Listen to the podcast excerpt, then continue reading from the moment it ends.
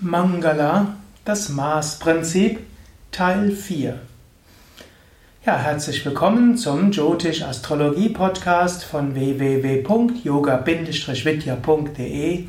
Mein Name Sukadev Bretz. Ich spreche über Maßprinzip auf Sanskrit Mangala und seine Bedeutung im Alltag.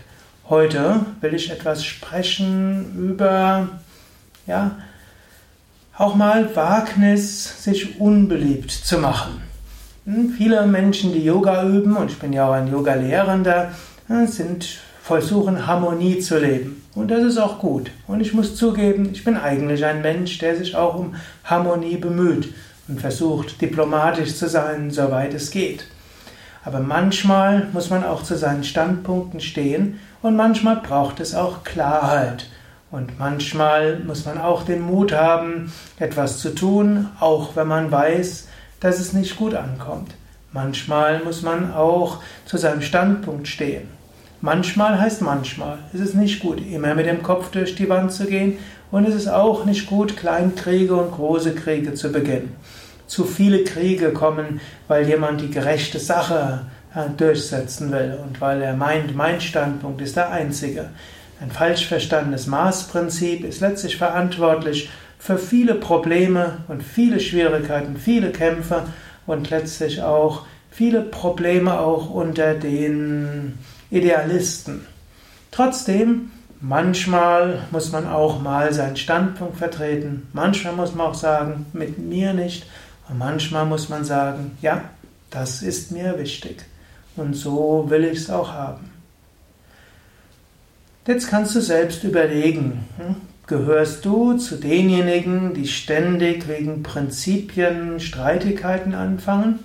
Dann hast du vielleicht ein sehr aggressives Maßprinzip und solltest es vielleicht mäßigen, vielleicht mit dem Merkurprinzip.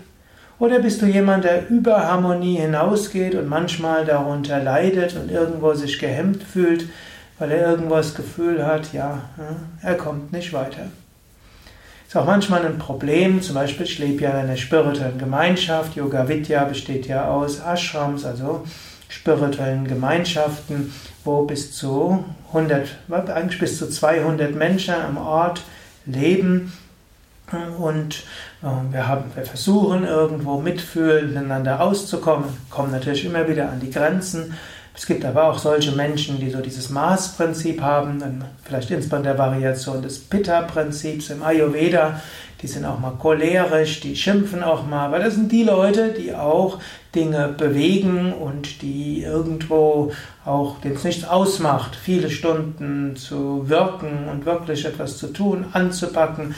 Und die achten auch nicht irgendwo, ob jetzt freier Tag ist oder nicht, was zu tun ist, ist zu tun. Und die freuen sich, wenn sie etwas bewirken können. Die haben aber manchmal, eben, das gehört zu dem Maßprinzip dazu, haben auch manchmal so ein bisschen etwas zu Vehementes. Und dann schimpfen sie und ärgern sich und ja, dann ja, bemühen wir uns, sie zu bremsen und so weiter. Ich selbst war ja auch früher mal ein ziemlicher Choleriker, hm, also vielleicht nicht so stark Choleriker, aber ich hatte eine Neigung gehabt, häufiger ärgerlich zu werden. Es passiert mir heute seltener, auch wenn es mir noch passiert.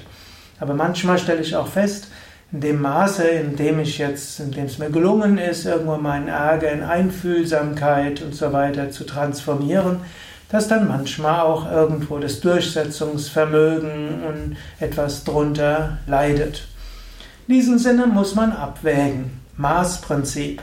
Maßprinzip, die Fähigkeit, etwas zu bewirken, auch bereit sein, unpopuläres Mal zu machen, auch bereit sein, mal zum Wohl des Ganzen, Mangala heißt ja auch Wohlergehen, Segen und alles, was gut ist, zum Wohl des Ganzen sich auch mal unbeliebt zu machen, aber dabei nicht über die Stränge zu schlagen.